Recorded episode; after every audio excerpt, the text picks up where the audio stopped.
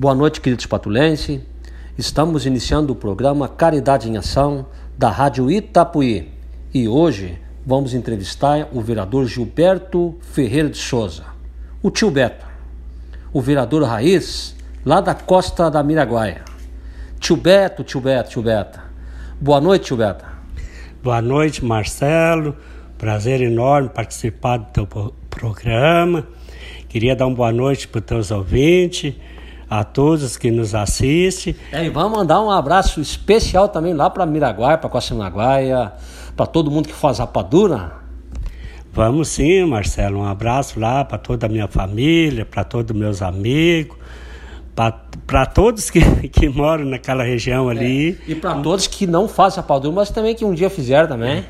É, justamente. Teve gente que continuaram, começaram na rapadura e e hoje tem outras atividades e outros que não faziam rapadura hoje fazem, né? Então, para eles todos lá. É. Mas na sequência desse programa, o objetivo é a gente entrevistar então as autoridades, os vereadores, que também eu considero uma autoridade, os empresários, pessoas da nossa comunidade que vão contar parte da sua vida, da sua história, da sua experiência e também é, aquilo que pensam do momento atual. Momento esse tão difícil. E o tio Beto, como vereador, lá da Costa da Miraguaia, representante da Costa da Miraguaia, ele é vereador de todos. Mas vamos conhecer a história dele. Tio Beto, tu nasceu aonde, tio Beto? Marcelo, eu nasci, eu até digo para as pessoas, né? Eu nasci no Passo das Moças, divisa, divisa com a Costa Miraguai. Então. Ah, no Passo das Moças. É, mas ali tem uns que chamam Costa Miraguai, outros chamam Passo das Moças. E por que que chamam Passo das Moças? Que tem muita moça lá, é? Olha, antigamente tá meia pouca, mas tem bastante ainda. Naquele tempo ficou Passo das Moças, segundo um dia uma missa, um bispo que veio, né? Para rezar uma missa no Passo das Moças, porque o povo ali, isso é coisa antiga, Passo das Moças, então tinha um passo lá que passava, aquele rio ali, e tinha umas moças que passavam para o outro lado, que hoje é Glorinha, e naquela época foi dado o nome Passo das Moças. Ah, olha só. Então, o tio Beta, é, tu nasceu então no Passo das Moças, estudou lá, no colégio de lá do Passo das Moças? Não, Marcelo, daí eu estudava na no Colégio Jovelino Teodoro, na Costa Miraguaia, onde ali que eu comecei a aprender as primeiras letras, no, na escola Jovelino Teodoro, na Costa Miraguaia. E como é que era o nome do teu professor, te lembra? Claro, sim, eu tive vários professores. A primeira professora foi a professora Terezinha, né? E professor Manuel, que Graças a Deus, há pouco tempo em seguida a gente vê. A professora Terezinha parece que é falecida já, mas tem o professor Manuel, Manuel Benjamin, como era chamado. Isso. Ah, tá. E aí, uh, de lá começou também a trabalhar com quantos anos, Gilberto? O Marcelo, eu, eu quando entrei para o colégio naquele tempo, eu tinha sete anos de idade, né? E naquele tempo a gente já trabalhava. Não vai pensar, não vai imaginar que sete anos já, já fazia rapadura? É, mais ou menos assim, né, Marcelo? Uh, eu, meu pai, a minha mãe, né, eles tinham um engenho de melado e faziam, né, faziam melado, faziam rapadura, faziam todos os tipos de rapadura. Como é que era o nome do teu pai, da tua mãe? Meu pai se chamava João Pedroso Souza. E a minha mãe, Dorvalina Ferreira de Souza. E fazia rapadura a vida toda já? É, quando eu nasci praticamente, Marcelo, dentro do engenho da rapadura, né? Então, é, até eu, quando eu falo da, que alguém pergunta, eu até me emociono, porque o meu pai e a minha mãe, eles, era a tradição deles, era o, era o ganha-pão deles e criar a nossa família eu nasci praticamente dentro do engenho de melado, Marcelo, da rapadura. Olha só. E aí começou a trabalhar na fábrica de rapadura com o pai?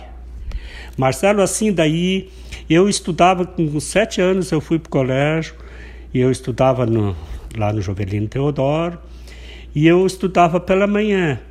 E pela tarde, e tinha a gente tinha um engenho, E eu com sete anos, oito anos de idade, eu já eu era o moedor do meu pai. Naquele tempo eles tratavam que tinha o engenho, tinha o moedor, tinha o que fazia fornada, tinha o que cortava a cana, tinha o que...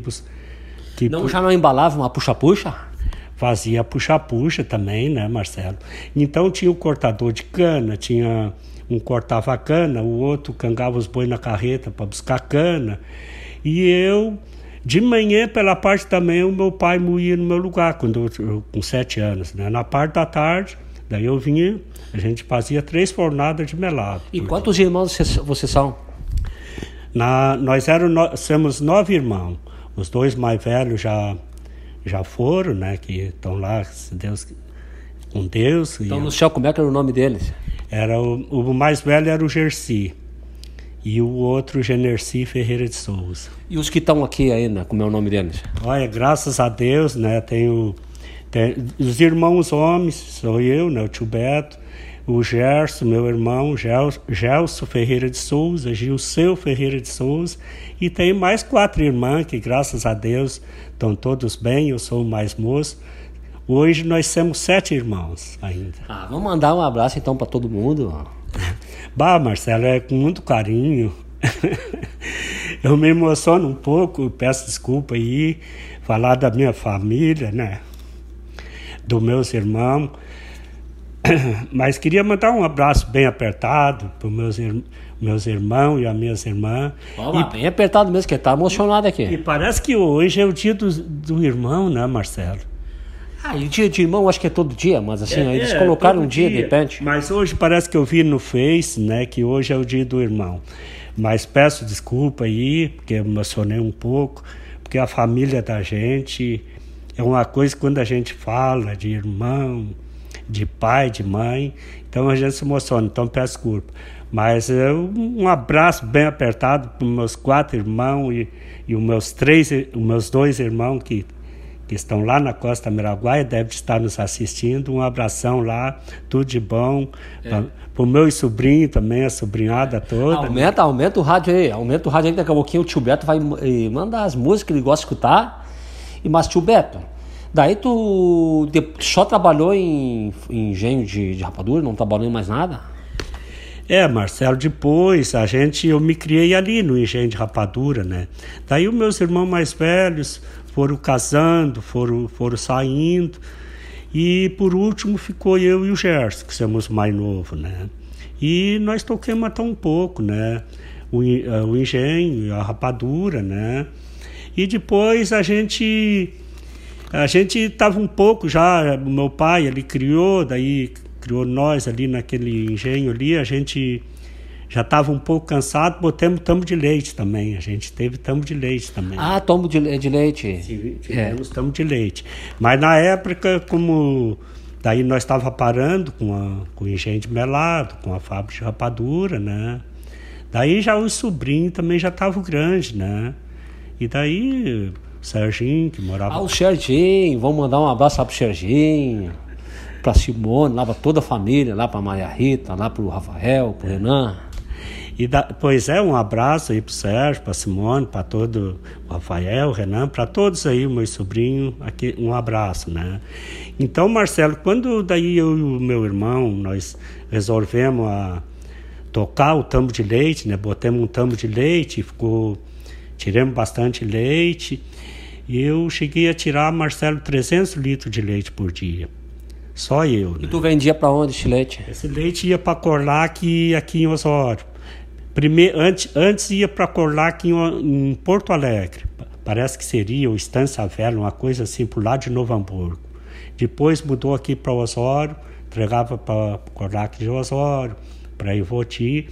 Mas a gente sempre estava ligado, porque daí o Serginho veio, né? Daí o Serginho veio e foi tocar a fábrica de rapadura, né? O Serginho tem lá a fábrica de rapadura de Santo Antônio, né? É, Marcelo, hoje é os dois Santo Antônio, que graças a Deus, e a gente torce muito ali por essa empresa, né? Se tornou uma empresa hoje conhecida, né? Não só aqui no, no estado, mas em todo o Brasil. Então a gente fica muito feliz com isso também, né, Marcelo? Está gerando empregos e isso é muito, muito bom para toda a comunidade. Muito bom, Marcelo. Hoje, a nossa comunidade, segundo distrito ali, Marcelo, tem mais fábricas ali, as outras fábricas, tem a da Colônia, tem a Guimarães e tem a outras fábricas, tem, tem a Puxa da Boa, são bastante é. fábricas de rapadura. E o importante, assim, ó, que na fábrica de rapadura tem umas fábricas que têm faturamento maior, outras menor, mas todo mundo tem a sua participação, porque como é que tu vai fazer uma rapadura sem um melado? Alguém tem que fazer um melado.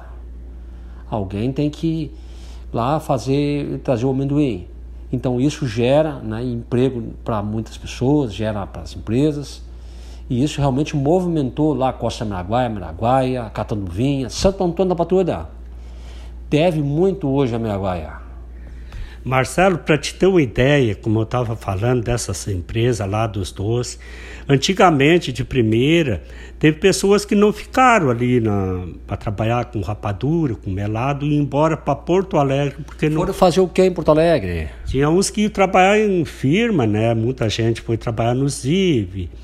Teve muitas e muitas pessoas dali que foram embora por falta de emprego. E só para te ter uma ideia e para para as pessoas ver que hoje a Costa Miraguaia, o segundo distrito ali, Marcelo, além do emprego que deu nessas comunidades, pessoas de Porto Alegre, de, de, de Santo Antônio aqui, têm emprego lá no segundo distrito através dessas fábricas de rapadura. Então isso nos honra muito eu, eu me sinto muito orgulhoso lá por ter trabalhado na rapadura e ter crescido tanto no nosso segundo distrito lá com a rapadura.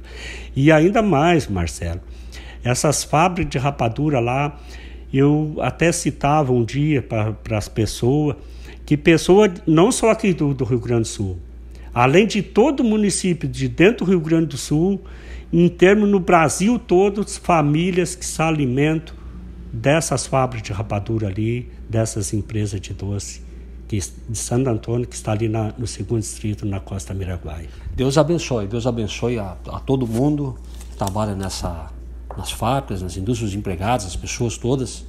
E hoje o tio Beto está representando essa região, essa região tão importante da nossa comunidade. Mas tio Beto, tu escolheu as músicas.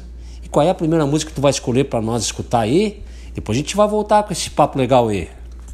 Marcelo, vamos falar de música. E eu gosto muito de música. Eu vou pedir uma música meio simples, uma música que eu gosto muito. E essa música foi tocada muito em, em, em 2016. Entendeu, Marcelo? E é uma música que eu gosto. Ela é do JM. O seu amor ah, agora eu me esqueci. O seu amor voltou. Seu amor voltou. Ah, mas eu acho que tu tá apaixonado, então. é que nem a terra da gente, né? A gente, né? Mas não é em torno de. Tem é algum amor, tem algum amor para voltar aí? É em torno do amor da minha terra, né? tá certo. Vamos lá, Anderson.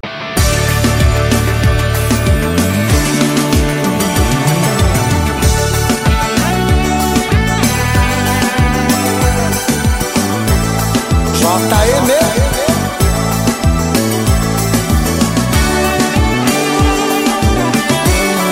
Te procurei de novo. A saudade bateu. Você veio sorrindo. Sorriso que não era o seu confusa e tão estranha.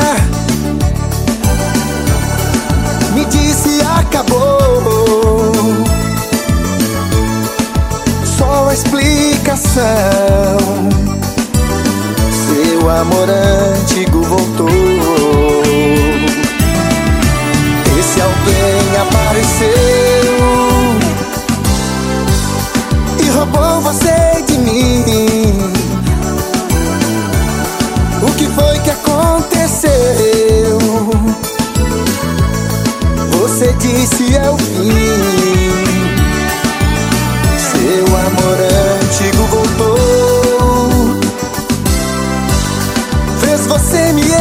você. Enquanto eu sofro pelo seu amor, com outro está a viver.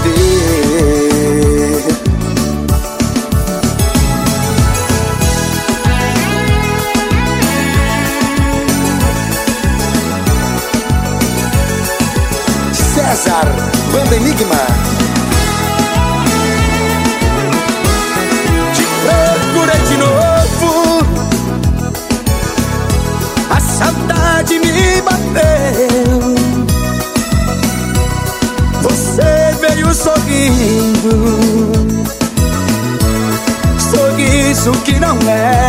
Era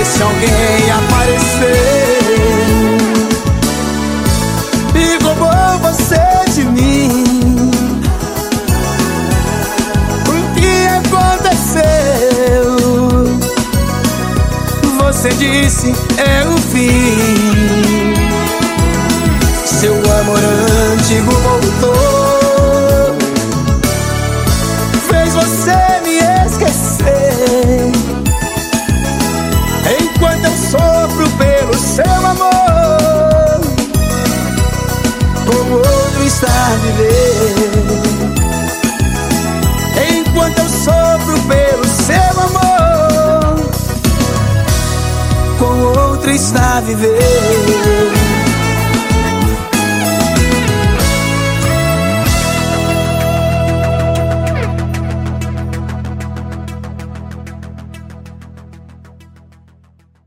Voltamos ao programa Caridade em Ação, da Rádio Tapuí, e hoje entrevistando então Tio Beto, o vereador Tio Beto, é, o Gilberto Ferreira de Souza é o nome dele, vereador de Santo Antônio da Patrulha, nos contando aqui parte da sua história, que trabalhou no engenho, já nasceu dentro do engenho, foi trabalhando, trabalhando, depois foi embora de Santo Antônio, trabalhar fora de Santo Antônio, É, Marcelo, até eu te passei ali no começo, que eu, eu na, o primeiro serviço meu era o moedor do meu pai, né, que, que moía a cana, né, mas depois os tempos foram passando, eu fui crescendo, eu fazia o melado, naquele tempo eles chamavam o, o, o que fazia o forno, fornava o melado, né, fiz melado, Escuta, e é difícil fazer melada. Não, ela é muito simples, né? Até é o mais fácil que tem, né? Depois que, que tu moe, tem a guarapa, ali já prepara, já tinha um tanque ali onde corria a guarapa, dali corria a guarapa num forno, né, Marcelo? Mas tem um ponto também. Tem, tem o ponto, tu, para fazer um melado bom. Eu depois, eu parei com engenho, depois mais tarde fui trabalhar, acompanhei, sempre acompanhei, mas naquele tempo a gente, eu sei, aprendi com meu pai fazer o melado. O melado tu tem que, por exemplo, no forno ali, tu tem que ter uma escumadeira, porque ele sempre sai uma, uma coisinha da guarapa ali, sempre escumando, escumando ali, e ele vai indo fervendo ali com bastante fogo no forno. Não é tipo assim fazer goiabada, porque a goiabada eu já fiz. Não, ele é, ele é diferente da, de fazer uma goiabada, de fazer uma rapadura. Daí o melado é, um, é uma guarapa, né? Tu bota no forno, daí tu vai escumando ali. Depois, quando ele vai, que ele ferve bastante, com bastante fogo, ele começa a ferver no forno. E tu vai escumando ali. E ele ferve que tu tem que abanar ele um pouco, porque senão ele, ele sobe, ele ferve igual um leite, o melado. Ah, então o melado é mais difícil de fazer rapadura, então. É mais difícil fazer o melado, porque a ciência da, do doce está no melado, né? Tu fazer um melado bom, daí tu deixa o melado ferver bastante, tu tem que abanar ele com as madeira para não derramar. Daí tu já tem preparado ali uma bombona ali para te tirar um pouco. Daí tu vai abanando e tira um pouco ali. Daí quando chega mais ou menos na metade, ou menos, tu tira um pouco menos da metade, daí tu deixa ferver e ele arrebenta a fervura, assim que eles tratavam os antigos, e eu aprendi assim. O melado arrebenta a fervura, o que que acontece? Daí ele fica fervendo e ele não sobe mais e não derrama, por exemplo, que nem o leite, né? Ah, sim. Mas, tio Beto, assim, ó, é, tu, tu falou assim dos antigos, né? E os antigos é que começaram a fazer ali. E quem será que começou a fazer isso lá na Miraguaia? Uns dizem que foi um, outros dizem que foi outro. Olha, Marcelo, o meu avô já fazia o Chico Ferreira, né? O que chamava Chico Ferreira, tinha o irmão. Eu creio que hoje eu estou na quarta geração. Foi aquela gente lá na Costa Miraguaia, somos todos parentes lá, quem faz doce lá. Ah, da colônia, da Guimarães, somos, somos todos parentes, somos primos, né? Tudo parente. Tudo parente. Então foi a descendência deles ali que eu acho que começou a rapadura, né? Porque a gente alcança até o avô que a gente tem, né? Que, que eu alcancei, né? Que fazia rapadura. Então eu acho que foi os nossos avós. Porque de repente tinha cana de açúcar, não tinha cana de açúcar, então eles começaram a cortar e fazer, ó, vamos fazer, vamos inventar uma coisa aqui. Isso. É, então foi por aí, foi os nossos avós que começaram a rapadura. Eu creio que, que foi sim. Mas tio Beto, e aí tu foi trabalhar também em Porto Alegre? O Marcelo, uma época, a gente, eu era novo, quando eu tinha 18 anos, eu cheguei a um, um irmão meu, e daí estava ruim o negócio da, da, da da colônia, né? A gente era agricultor, melado, né? Não estava bom, mas a gente plantava. Pra trabalhar na roça, tu não chegou a trabalhar? Trabalhava também, nós plantava de tudo, plantava milho, nós plantava tudo. Meu pai plantava toda tudo que existe da terra, nós plantava, o feijão até arroz. Isso pai. aí tu sabe decor e salteado também. Decor salteado. Graças a Deus eu aprendi de tudo um pouco na vida, sei plantar milho, tudo, tudo, tudo. Criava porco, criava essa época, assim, agora é a época de plantar aipim, plantar milho? Milho não. Não, dá para plantar, mas agora já já está passando a época, estou na colheita, né? Agora estamos na colheita, já tem muita gente que já colheram. É bom plantar batata doce, aipim? Batata doce ainda até dá para plantar, dependendo, pegar uma lua boa para plantar, que, que a lua não seja, tem que ser uma lua, como é que eu vou te dizer? Qual é, qual é a lua? A lua, a batata doce planta ela com três dias de lua cheia, para ela dar bastante. Olha só o tio Beto aqui ensinando um monte de coisa para nós. Pois é, Marcelo. E, então agora as, as plantação mesmo, a planta boa, o mês melhor que tem de plantar é o mês de outubro e novembro, né, Marcelo? Esses dois meses é os principal para plantar. É o principal. E aí tu foi trabalhar em Porto Alegre com 18 anos? É, com 18 anos, daí estava meio ruim, um irmão meu foi, e eu peguei e fui também. Daí ficou só um irmão meu no engenho. E foram trabalhar onde? Eu fui trabalhar numa empresa lá, parece que era Retraco, Retraca, o nome da empresa. É, fazia negócio de tinta, era de construção, uma coisa assim, é um nome esquisito de dizer. E tu ficou muito tempo trabalhando lá? Não, eu fiquei por, por um ano, não cheguei bem a dois anos, porque eu trabalhava lá, daí eu fazia, trabalhava de segunda a sábado, chegava todo sábado de noite, eu vinha embora, porque o meu sonho aqui era estar ali, me criei ali, tinha muitos amigos. Jogava... Já tinha umas namoradas também aqui na Miraguaia? Já tinha também, já tinha ali por Pasto das Moças, Costa Miraguaia tinha. E eu jogava, gostava do futebol, né? Então fiquei dois anos lá e voltei e comecei a trabalhar no, no engenho de Melá de novo, eu com meu irmão, e botei mutamos de leite também. Tu jogava futebol também? Jogava, eu tanto jogava no Pasto das Moças como eu jogava no Alvorado. Qual era a posição que tu jogava? Olha, Marcelo, eu, eu era. Eu, eu gostava de jogar mais no meio, no meio de campo, né?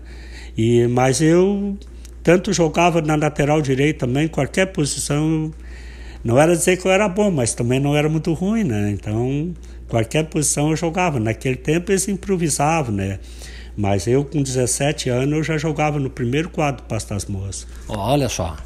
E depois, ali foi passando, assim, não tinha jogo, porque a, o meu foco mesmo ali foi a Costa Miraguaia, né? Pastas Moças, as duas comunidades ali, as, a Costa Miraguaia ali, eu estudei ali, fiz muitos amigos de colégio, né? E tinha o Alvorada ali. E aí depois ah, casou por ali mesmo? Casei, eu casei ali no Pasto das Moças mesmo, tenho duas filhas, né, Marcelo? Então vamos mandar um abraço então para elas? Como é que é o nome delas? Bom, as minhas filhas, Daniela Ferreira e Daiane Ferreira, um, um grande abraço para minhas filhas e dizer para elas que eu amo muito elas todo mundo sabe disso. E é o meu tesouro, né? Minhas filhas, né? Tu é separado, Gilberto? Sim, sou separado, é. E não, nunca pensou assim, em arrumar um outro companheiro? Não, tenho sim, tenho uma companheira, tenho a Cleusa, né? Então, tenho a companheira sim. Ah, tem uma companheira. É. Então vamos mandar um abraço também para ela? Ah, com certeza, um abraço para a Cleusa, né, que é a minha companheira, e um abração, né? Muito bem, o tio Beto aqui está contando né, parte da sua vida, sua história. É importante te conhecer as pessoas, é importante te conhecer os viradores. E tio Beto está preparando mais uma música, uma música que ele gosta de escutar em casa.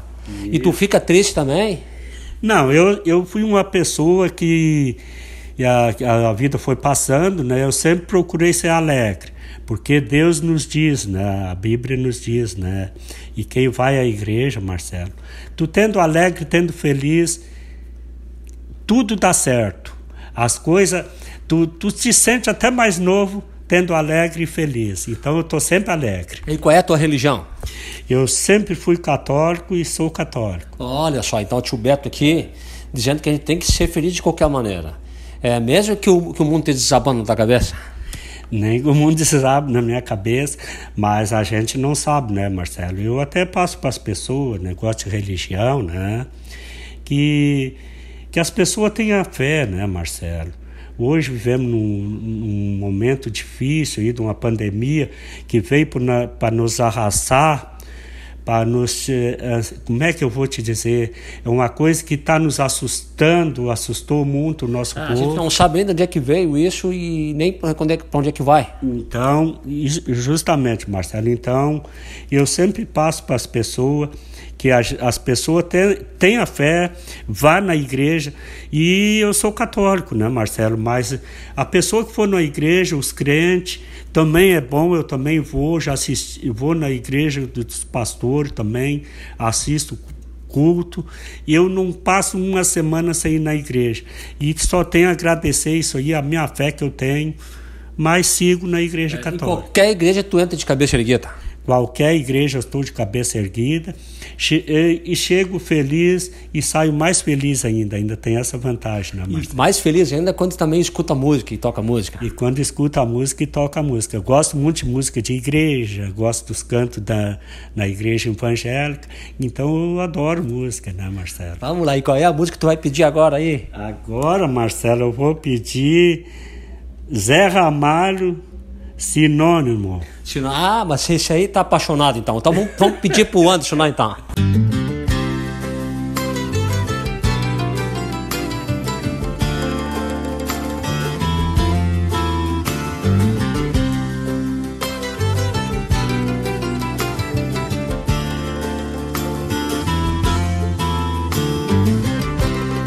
Quanto tempo o coração leva pra saber?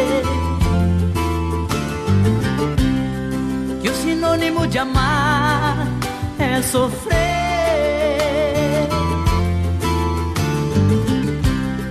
No aroma de amores pode haver espinhos.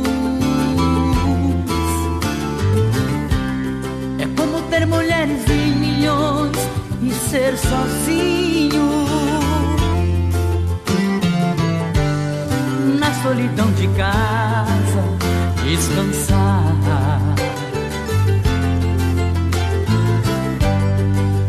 Sentido da vida encontrar quem pode dizer onde a felicidade está. O amor é feito de paixões e quando perde a razão, não sabe quem vai machucar. Quem ama nunca sente medo de contar o seu segredo. Sinônimo de amor é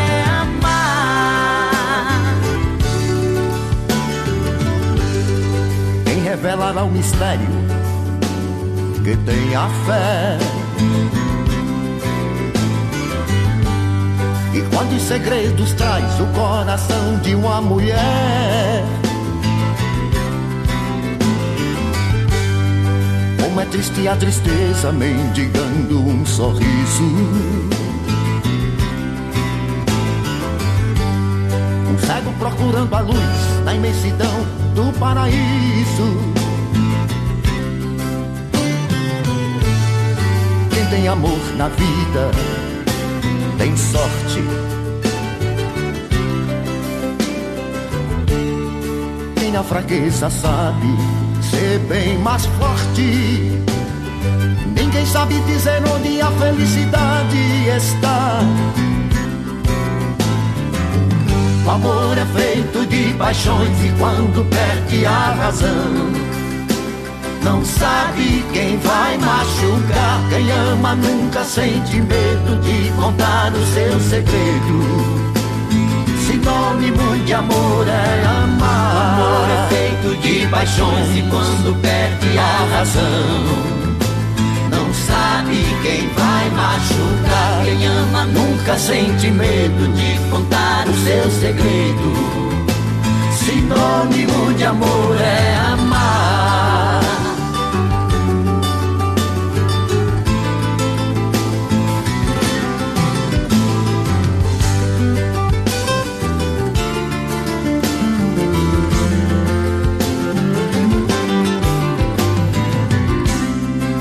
revelará o mistério fé. E quantos segredos traz o coração de uma mulher?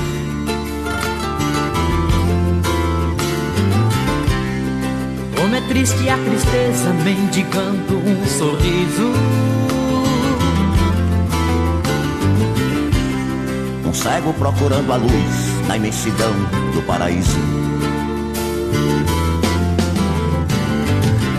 O amor é feito de paixões e quando perde a razão, não sabe quem vai machucar. Quem ama nunca sente medo de contar o seu segredo.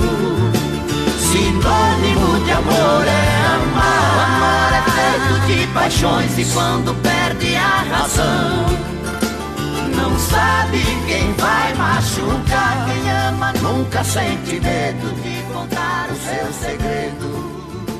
Sinônimo de amor é amar. Amor é feito de paixões e quando perde a razão.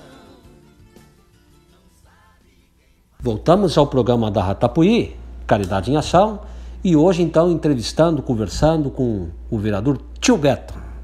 Tio Beto, que já nos contou bastante coisa aqui, mas Tio Beto, a situação que o mundo está vivendo hoje pelo Covid-19, Brasil, tudo, a situação internacional de pessoas morrendo, é, muita gente desempregada, muitas dificuldades, as empresas estão tendo também, as pessoas.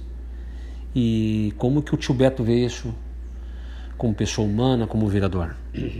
Marcelo, tu tocaste numa coisa que eu até às vezes evito de falar, porque é muito triste, né? Porque antes, até eu antes, nesse 2020, quando veio essa pandemia. Eu pensava que acontecia tudo isso, que ia ser dessa forma. Quando veio essa pandemia aí, eu fui procurado por meus sobrinhos que eu viajava, né? Eu era representante dos dois Santo Antônio. Então eu fui procurado e eu que eu que eu já estava com a idade, eu estou com a idade meio avançada, né, que eu não viajasse, coisas, eu achei que era, não levava a sério isso aí. Mas depois eu fui vendo a coisa, e eu, por a experiência que a gente tem, por aquilo que a gente convive, que vinha a gripe daqui, vinha a gripe dali, então eu não achava que, que ia ser tão ter, terrível como está sendo esse coronavírus que veio para atormentar as pessoas. É um vírus invisível que, que nós não sabemos, que, que é muito difícil. E é muito... Isso aí os antigos já diziam que tinha. No século passado tinha a gripe espanhola, no outro século passado, há dois séculos atrás, tinha a peste negra. Parece que vem de, de 100 em 100 anos. É, Marcelo, isso aí. Até eu, eu acho que isso aí já tem, eu acho que deve de ter, porque os antigos diziam, né, Marcela? Eu acompanho muito a Bíblia, a Bíblia, entendeu? Mas não cheguei a ler nesses pontos, mas por o que os antigos me passavam, os antigos, eles contavam muita história, que no fim do. No, uns tempos iria vir muita coisa, né? Muitas doenças, muitas coisas, e tá aí, né, hoje nós todos apavorados, né, Marcelo? Nós todos temos, a gente está sempre levando um, um sorriso, levando uma alegria, mas o coração lá a gente sente do amigo. Por dentro está tudo em carne viva. Por dentro a gente está tá magoado, está sentido, porque tu vê um amigo ali, tu vê um vizinho chorando, que ele perdeu um pai ou perdeu um irmão, lá na, na, em todos os lugares, na, no segundo distrito, lá perdemos amigos novos. Então é muito triste, Marcelo, é uma coisa assim que, que, que temos não, não temos saída, né, Marcelo? E veio para atingir, eu acho que quase todas as, as população, os hospitais aí, as notícias não dá para se olhar, né? Os hospitais não tem mais lugar, não tem mais UTI. Então, Marcelo... Mas uma coisa boa é a vacina que está vindo aí, que estão... As pessoas já estão sendo vacinadas. A vacina, Marcelo, e essa, essa doença eu gostaria de também passar uma mensagem para as pessoas que, que nós tenha, tenha fé. Eu tomei a primeira dose no sábado e falei isso e, falei, e falo antes para as pessoas que tenha fé, que tenha e, e não é assim. Não te emocionou na hora que foi tomar vacina? Não ficou emocionada? me emocionei um pouco, Marcelo. Eu cheguei a chorar, né? Porque ali a gente sentiu, né?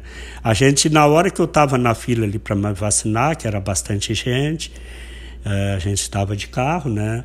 Então a gente via ali, aquilo dá, dá, vai dando um remorso. Daí tu pensa naquelas pessoas que nós perdemos, que se tivesse vacinado talvez não, não tivesse perdido. Mas eu queria passar para as pessoas, Marcelo, que essa doença aí ela tem, ela tem uma saída e nós vamos sair. É só se cuidar. Não é, eu até dizia, não é fechar isso, fechar aquilo. O segredo todo está em nós se cuidar, usar o álcool gel, não usar, ter aglomeramento, não não ter parar com as festas, não ter reunião de, de, de, mais que quatro ou cinco pessoas. E de vez em quando aparece um lá com uma festa com não sei quantos. Né? Isso, é, isso é ruim.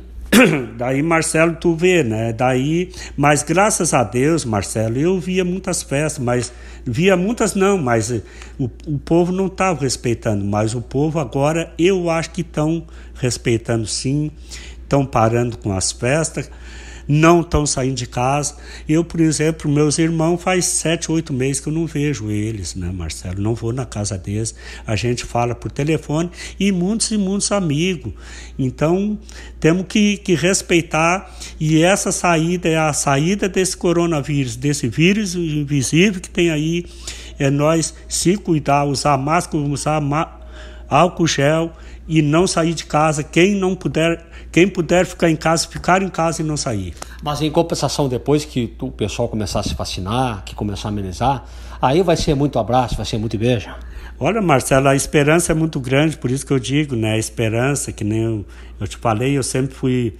Eu sou uma pessoa, sempre gosto muito de festa, né, Marcelo? E, e fui em muitas festas, muitos bailes. Eu gosto de sair, gosto.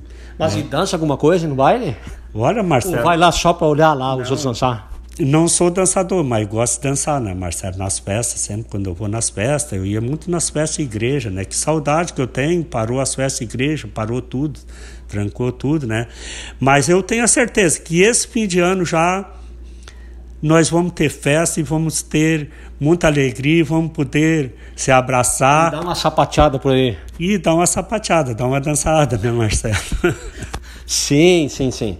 Mas, tio Beto, assim, ó, como vereador também, é uma preocupação que vocês têm no sentido de organizar as leis, organizar a cidade. E também, você, vocês são contra, o governo é contra o fechamento das, das empresas, assim, de Marcelo, nós vereadores temos todos unidos.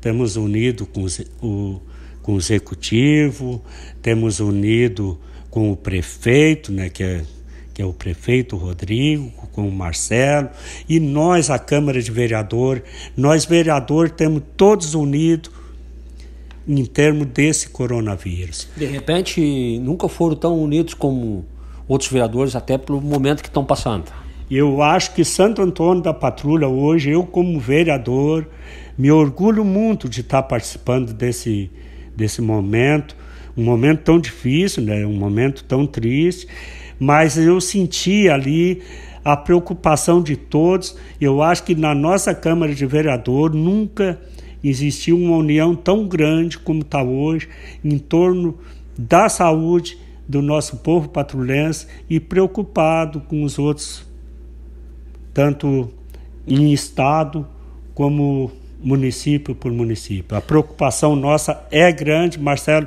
mas nós aqui em Santo Antônio temos todos unidos, vereadores e prefeito e vice-prefeito, secretários, secretários de saúde, os, os funcionários da prefeitura, o hospital, temos todos enganjados nisso aí, Marcelo. Tio Beto, como vereador também, como pessoa aqui da cidade, de muitos anos, tu deve conhecer cada cantinho da nossa cidade. E tu sabe que também tem pessoas que estão com muita dificuldade, inclusive dificuldade até de recomeçar porque fecharam as suas empresas ou porque não deu certo o seu projeto, frente à pandemia. E nesse sentido, há alguma proposta? Vocês já conversaram com os vereadores, entre vocês, de repente, o prefeito, de fazer alguma coisa por, por essas pessoas ou ainda não deu tempo para ver isso? Marcelo, a preocupação de nós, vereador, ontem a gente tem tido reunião diariamente e a gente está ainda não chegou direto nos assuntos. A gente ontem chegamos a conversar os vereadores que de repente, porque a situação foi difícil, né, Marcelo? Eu até não era a favor de fechar as coisas, né, Marcelo? Porque a solução não é fechar, Marcelo. A solução da, da cura, da, de não pegar esse vírus, a solução Está em nós, está nas pessoas, está nas famílias, em se cuidar. Está na conscientização de cada um, de cada ser humano. De cada um de nós, de nós se cuidar. E eu confesso, eu peguei o coronavírus, Marcelo. Peguei por eu. E, fa, faz tempo? Faz tempo que pegou? Não, eu, eu peguei no dia 16, um dia após a eleição, por estar. Tá que eu que nem eu te falei, eu achei que que ainda estava fazendo umas festinhas, juntando muita gente. O que que tu sentiu, sim? Bah, eu senti eu eu senti muita dor de cabeça, dor nas costas, mas eu eu até pensei assim, eu digo, bah, será que porque dizia que se uma pessoa eu já não vou dizer, mas é, já estou na terceira idade, né? Eu pensava que de repente, olha, o vírus veio já para me levar. É, e eu brinquei com uns amigos meus, né? Eu digo, olha, fui eleito vereador e será que eu vou assumir ou não? Mas eu estou brincando. Mas a minha fé era tão grande, né, Marcelo? A minha fé era e é, né, Marcelo? E a fé. Mas não sentiu uma angústia dentro do peito? É, senti sim, eu fiquei, mas eu eu te falo, eu te confesso assim, confesso para as pessoas que que gozado, eu não sei, Marcelo, eu tenho uma fé tão grande que eu me preocupava mais com as outras pessoas que comigo, cara. Eu sempre fui assim, de me preocupar, eu me preocupava com meus irmãos, eu me, me preocupo com um amigo.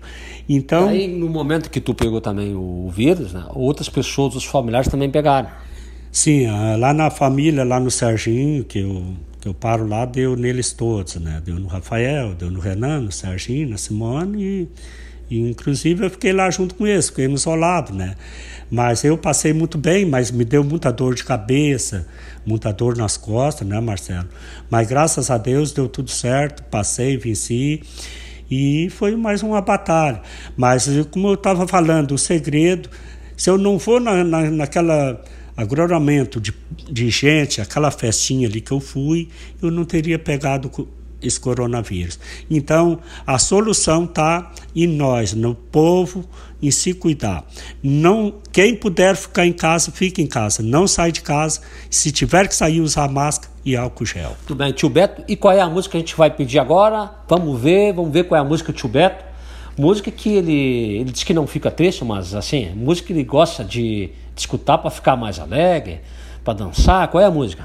Marcelo, para ficar alegre, olha, vamos ver se tu tem essa música aí. É tia chaleira, tô bebendo demais. Eu acho que tem uma. Ah, roda essa música aí pra gente.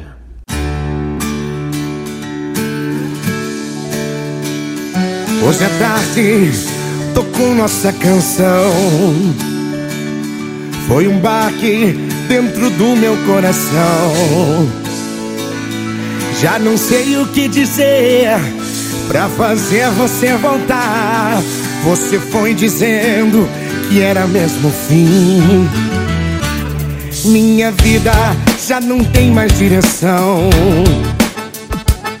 Os meus dias vivo na escuridão.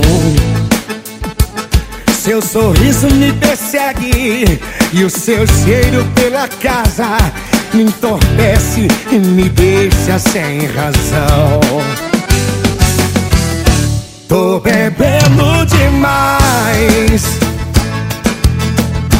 Tô saindo demais.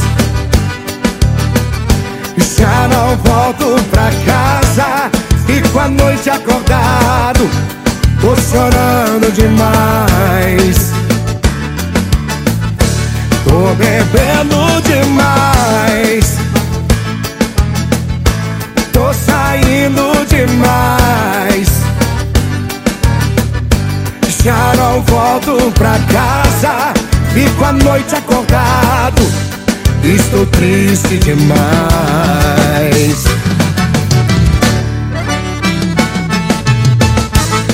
Vem beber com a gente, Serginho!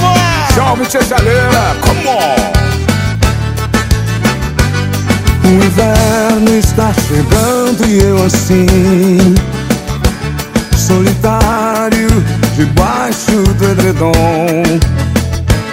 A lareira está acesa e eu bebendo nosso vinho Tendo como companhia a tristeza. Vou lembrando nossos dias de alegria Você linda pondo a mesa enquanto eu ia.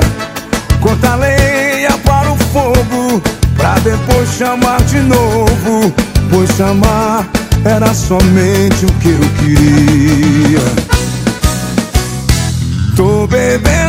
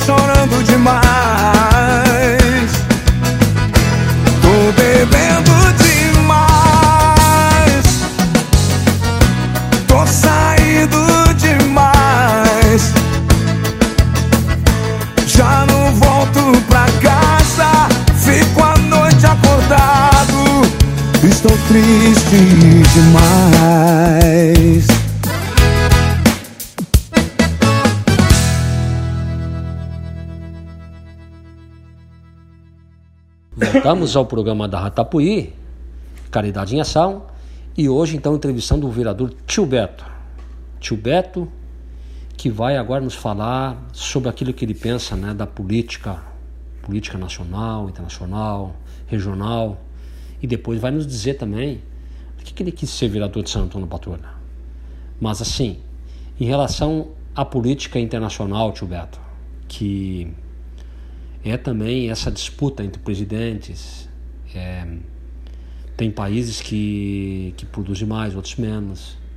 Tem países que têm escassez, por exemplo, de alimentos.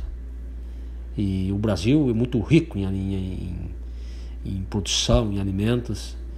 E muitas vezes a gente perde muito, porque a gente exporta muito e aí acaba ficando mais caro aqui os produtos que é o caso que aconteceu agora recentemente com a pandemia, o aumento do azeite, do arroz, o aumento do feijão e outros produtos da cesta básica que a dona de casa é, precisa, e aí pela política internacional, pelo Covid, pela demanda também aqui do nosso país, acontece esse aumento.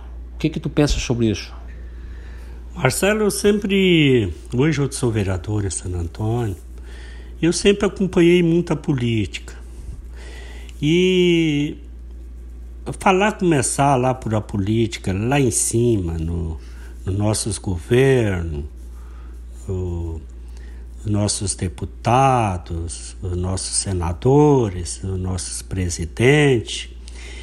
Eu te confesso e digo, eu fico às vezes muito triste em, em coisas que eu acompanhava, entendeu? Tem algumas atitudes deles que tu não concorda. Tem umas atitudes que eu não concordo. E vou citar algumas, né?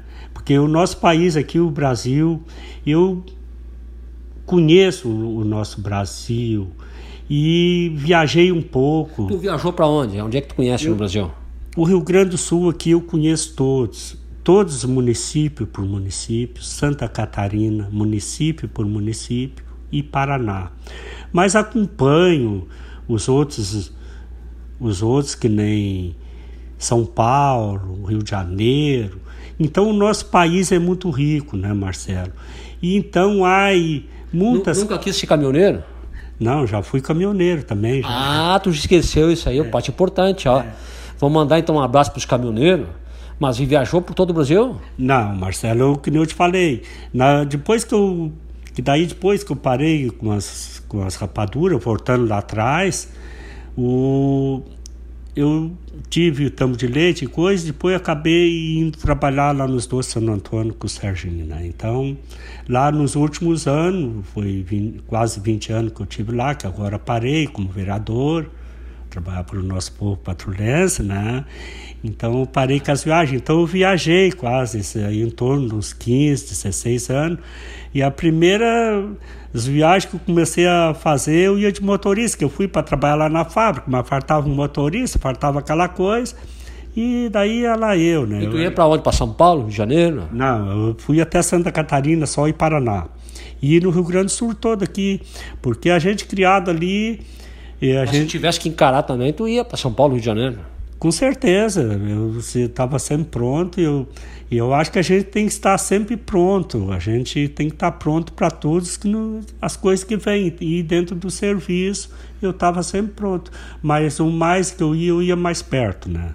Paraná e Santa Catarina e aqui no Rio Grande do Sul. Mas se a gente estava falando lá do presidente da República, dos deputados, senadores, o que que tu não concorda com eles? Eu não concordo, por exemplo, Marcelo, Houve muitas coisas, muitas. Como é que eu vou te dizer aqui? Porque eu não sou, eu não concordo muitas coisas, até, eu até não gosto de falar e me preservo em falar nas corrupção, né? E, e que nem eu, eu te digo assim, o nosso, o nosso Brasil aqui é muito rico. E a gente vê as coisas erradas, né? Por exemplo, tem a gasolina daqui de, do, do Brasil vai para outros países aí e eles pagam lá mais barato do que nós pagamos e aqui. E está aumentando a gasolina aqui. E aumentando a gasolina aqui, os nossos produtos, a pecuária hoje, o gado aí um, subiu muito, né? Então, eu acho que é, é, um, é uma, uma coisa difícil, né, de a gente explicar, né, Marcelo? É, e o presidente da República, como é que tu acha que ele está saindo? Olha, Marcelo, eu sempre acreditei nas coisas.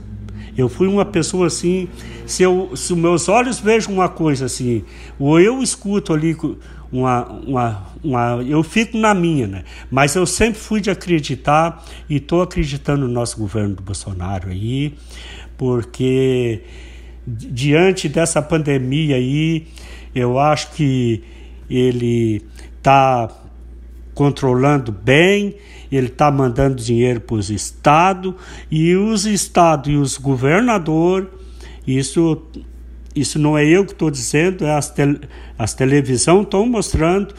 Parece que eles querem mais, que tenha mais gente do, doente do que. Porque parece que eles a recebem, sei lá, tem uma coisa errada nisso aí. Né? Ah! Eu já ouvi falar nisso, mas assim, a gente nunca sabe a verdade. Mas. E o governador do estado desse aqui do Rio Grande do Sul, que está achando agora? É, foi hoje, eu vi uma reportagem que ele vai beneficiar as pessoas também, inclusive microempresas, e, o, e tem um projeto que o governador do estado mandou para os deputados aprovarem, que é um valor em dinheiro para as, as microempresas e também microempreendedores individuais, onde parece que para empresas no Simples Gaúcho, uh, mil reais para cada empresa e microempreendedores individuais, 400 reais para incentivar e ajudar essas empresas. Então, é, que coisa boa, tá sobrando dinheiro isso, hein? O Marcelo, eu, eu espero né, que o governo do estado, que ele tome providência né, de ajudar essas pequenas empresas, as grandes também, tentar ajudar com, com incentivo, com alguma coisa, porque não é fácil, né, Marcelo? Os pequenos, comércio, isso aí tiveram. Tu vê, tu olha, hoje não dá para olhar a televisão. Tem um. Tem, tu, tu olha, tu liga, tá um repórter lá entrevistando uma pessoa, dizendo, olha aqui, ó, a fiscalização teve aqui, fecharam a minha, a minha, a minha loja aqui, fecharam o meu comércio, e tá aqui, pega o papel, mostra com PTU para pagar, com taxa disso para pagar, com imposto para pagar.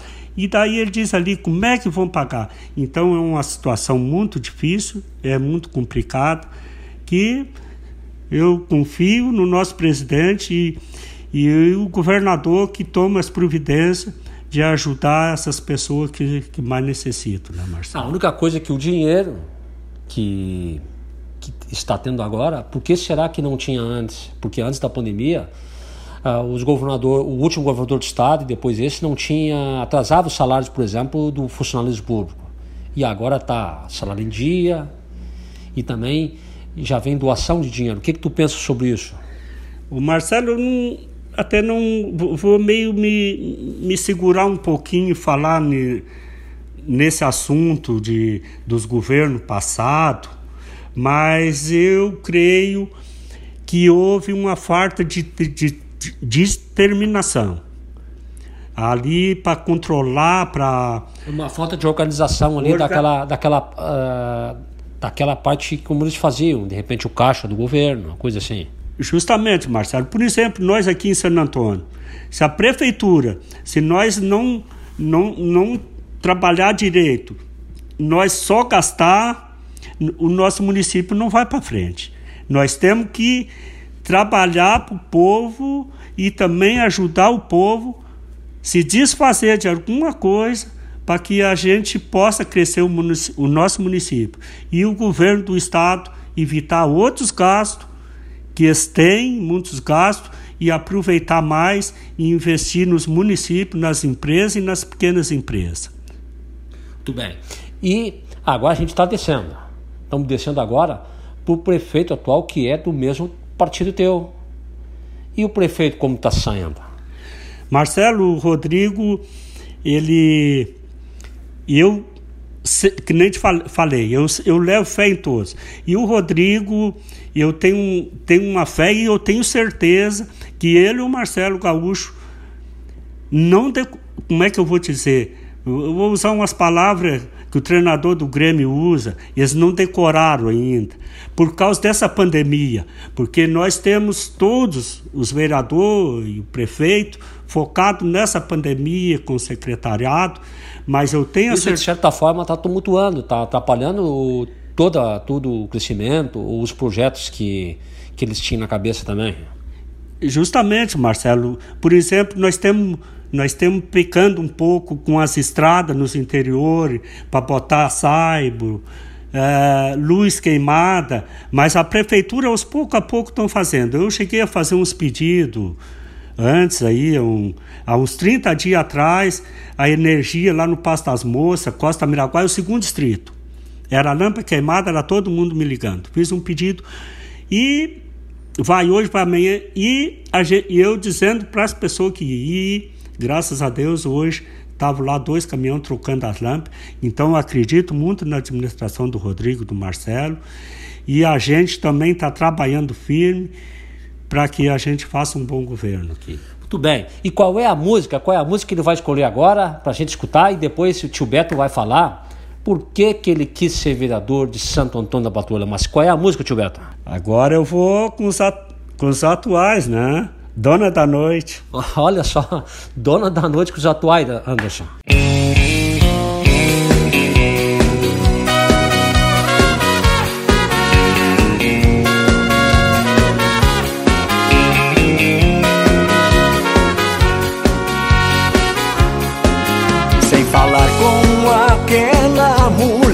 Desse salão hoje não vou sair.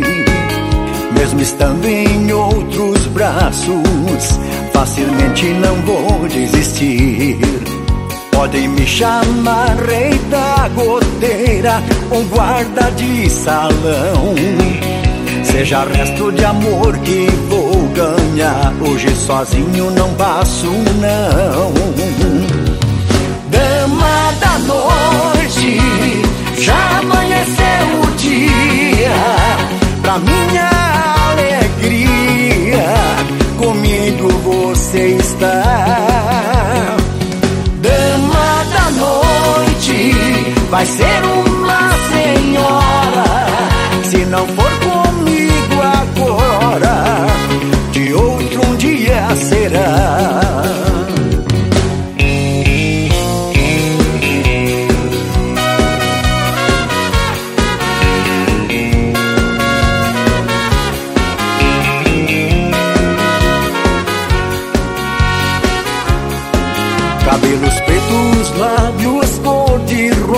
Olhos azuis da cor do mar. Linda e maravilhosa, menina, você sabe amar. Não importa se já fez a farra pra aquele ou outro alguém. Sei que vai me dar prazer, felicidade também. Dama da noite, já dia, pra minha alegria, comigo você está. Dama da noite, vai ser uma senhora,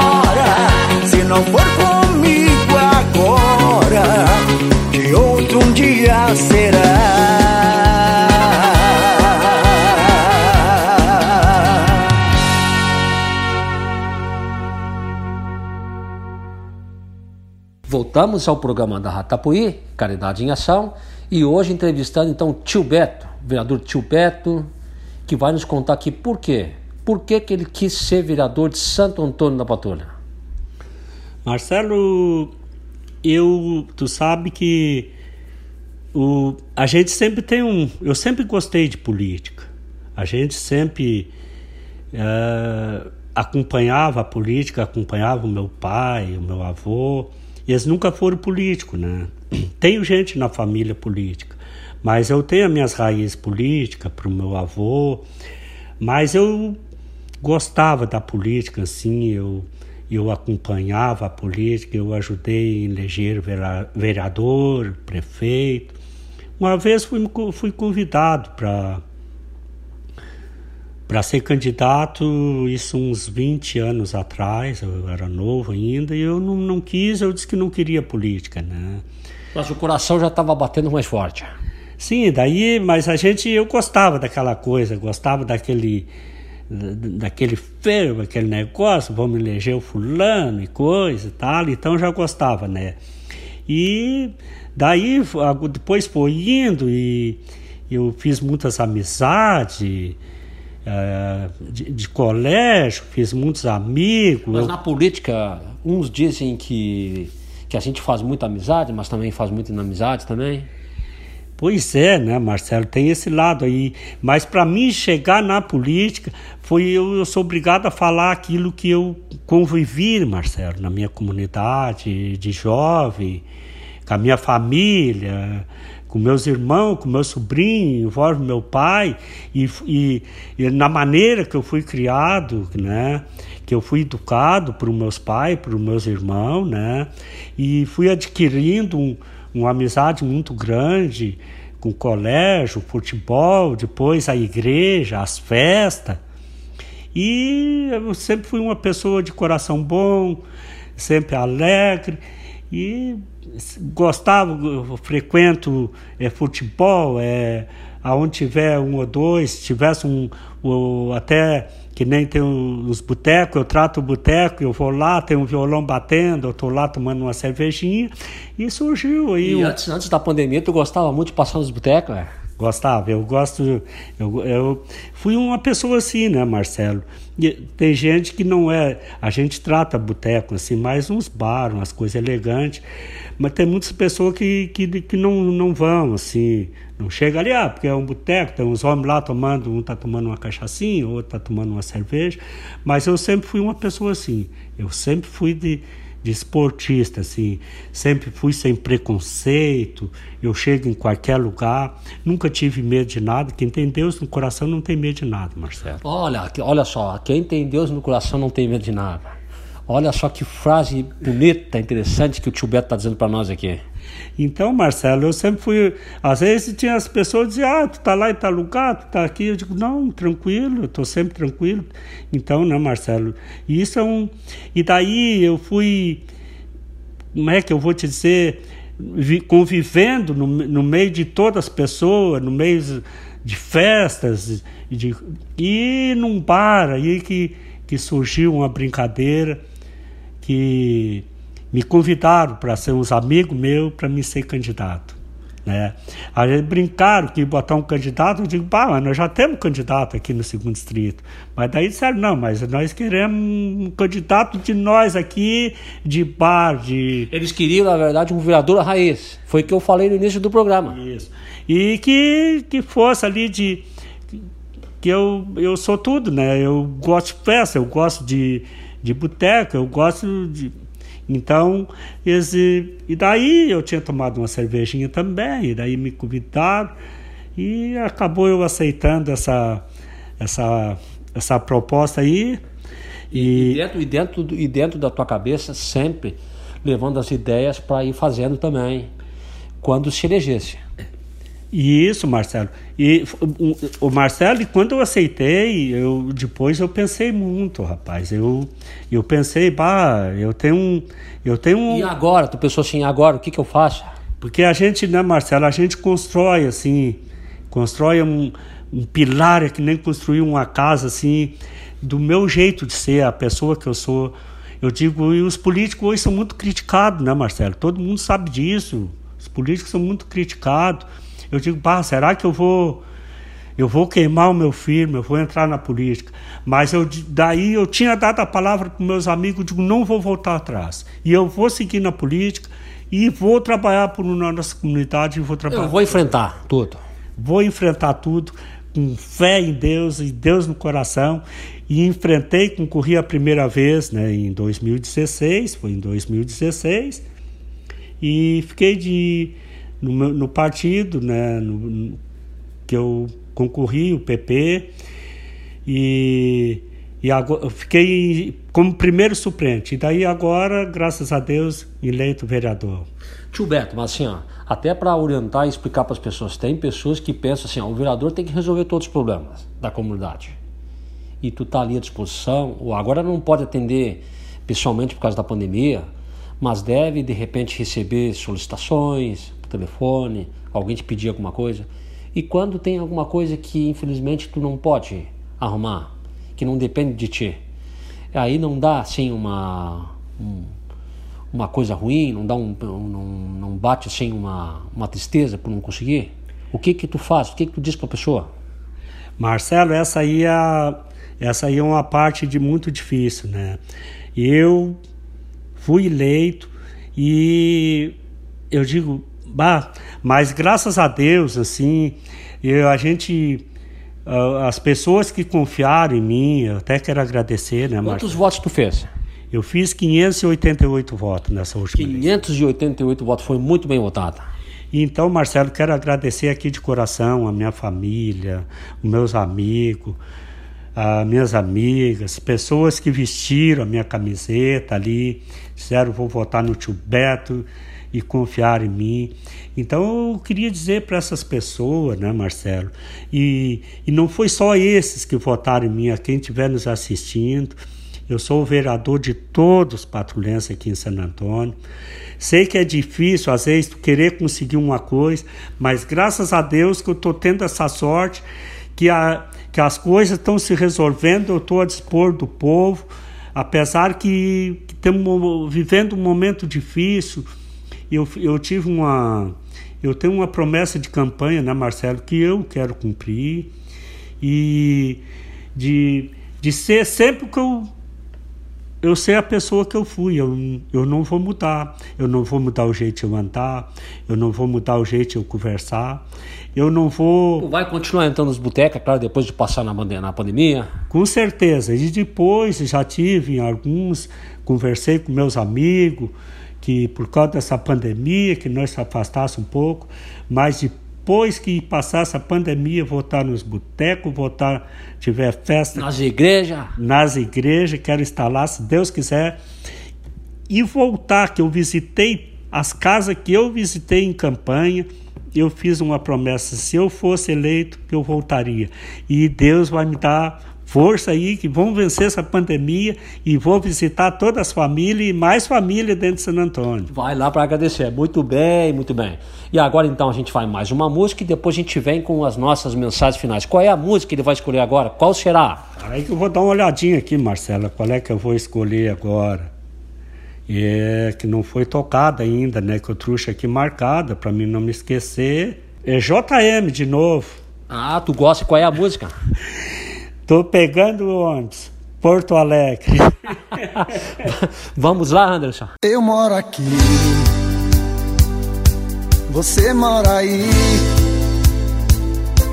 Estamos tão longe. Será que vai dar certo?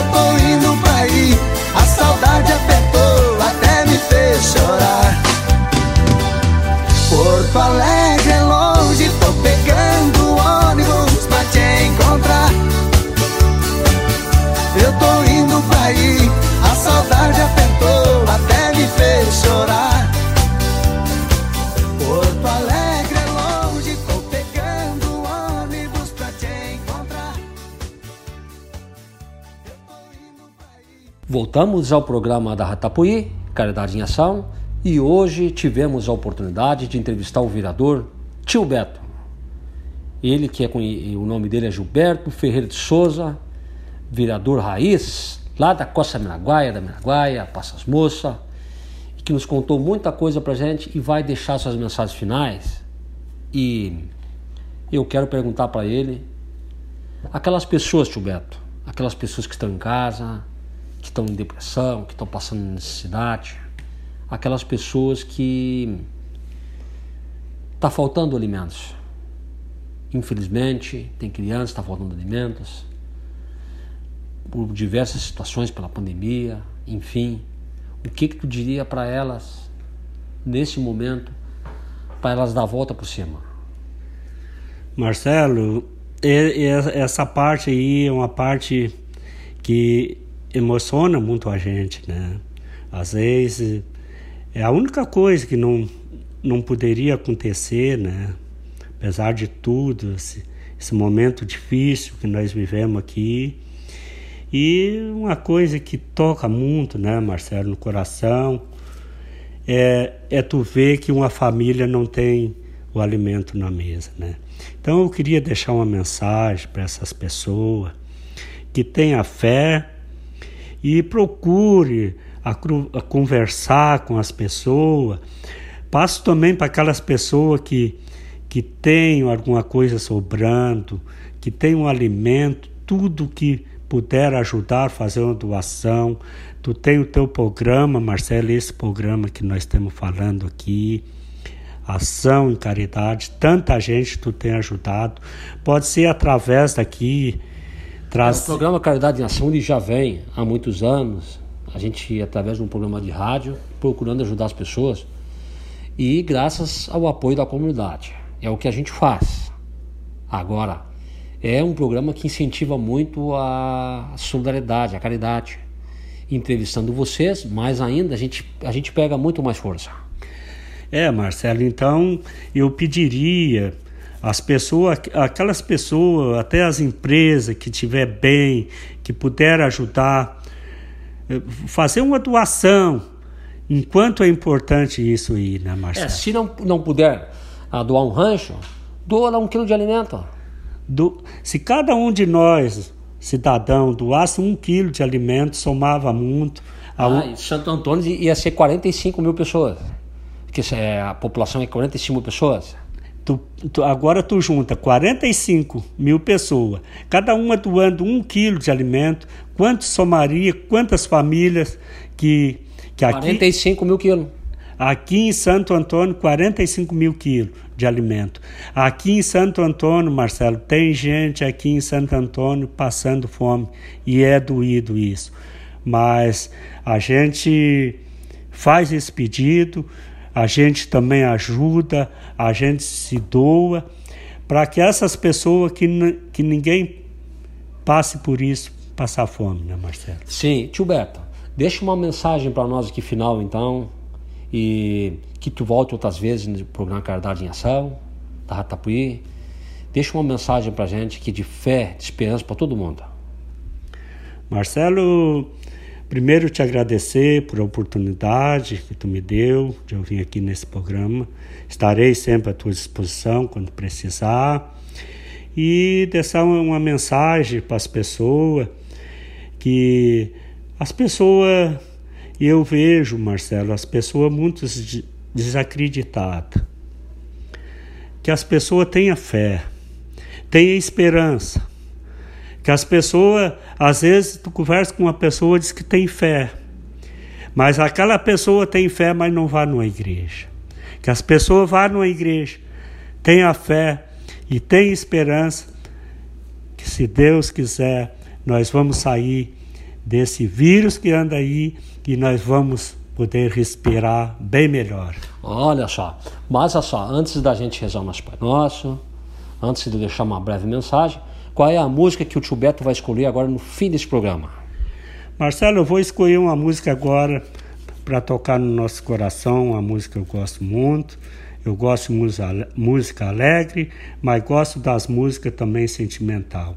É Roberto Carlos, a montanha. Ah, muito bonita essa música, parabéns. Muito obrigado, tio Beto, por ter participado com a gente aqui no programa Caridade em Ação. Os vereadores, que a gente também já entrevistou aqui, está sendo muito importante para a gente. E é importante a gente levar para a nossa comunidade mensagens, como a gente está fazendo. Isso também é caridade, e por isso Caridade em Ação. E eu vou é, citar aqui um, um trechinho do Salmo 23. Salmo 23, que muitas vezes, quando a gente vai nas casas, ele está lá pregado na parede. E como ele é bonito, o Salmo 23. É bonito. E ele diz assim: O Senhor é meu pastor e nada, nada, nada, nada me faltará. Ele me faz repousar em passos verdejantes, refrigera a minha alma e eleva para junto de ti. Ainda, ainda que andemos no vale tenebroso da morte, não temeremos mal nenhum, porque tu estás comigo. O teu bastão e o teu cajado me consolam. E eu deixo o meu boa noite aqui e a gente vai rezar esse Pai Nosso e vamos dedicar esse Pai Nosso para o mundo todo. Eu sei que não pega a rádio lá no outro lado do mundo, mas o nosso Pai Nosso vai. Boa noite e fiquem todos com Deus. Pai nosso, nosso que estás no céu, santificado seja o vosso nome, venha a nós o vosso reino, seja feita a vossa vontade, assim na terra como no céu. O pão nosso de cada dia nos dai hoje, perdoai as nossas ofensas, assim como nós perdoamos a quem nos tem ofendido, e não nos deixeis cair em tentação, mas livrai-nos do mal. Amém. Eu vou seguir uma luz lá no alto, eu vou ouvir uma voz que me chama, eu vou subir a montanha e ficar bem mais perto de Deus e rezar. Eu vou gritar para o mundo me ouvir e acompanhar toda a minha escalada e ajudar mostrar como é o meu grito de amor e de fé. Eu vou pedir que as estrelas não parem de brilhar e as crianças não deixem de sorrir.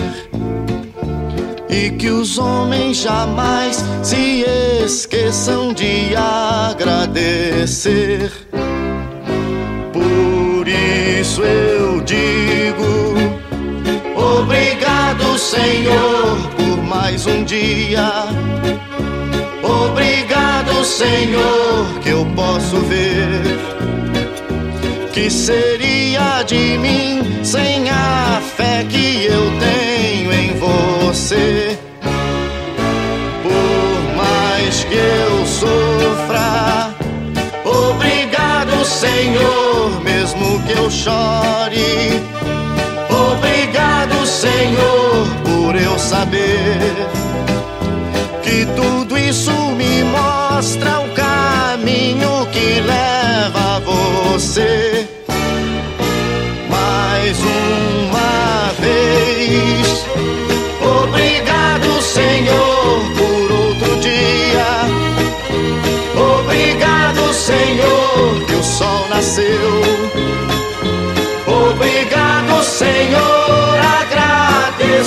Obrigado, Senhor. Por isso eu digo: Obrigado, Senhor,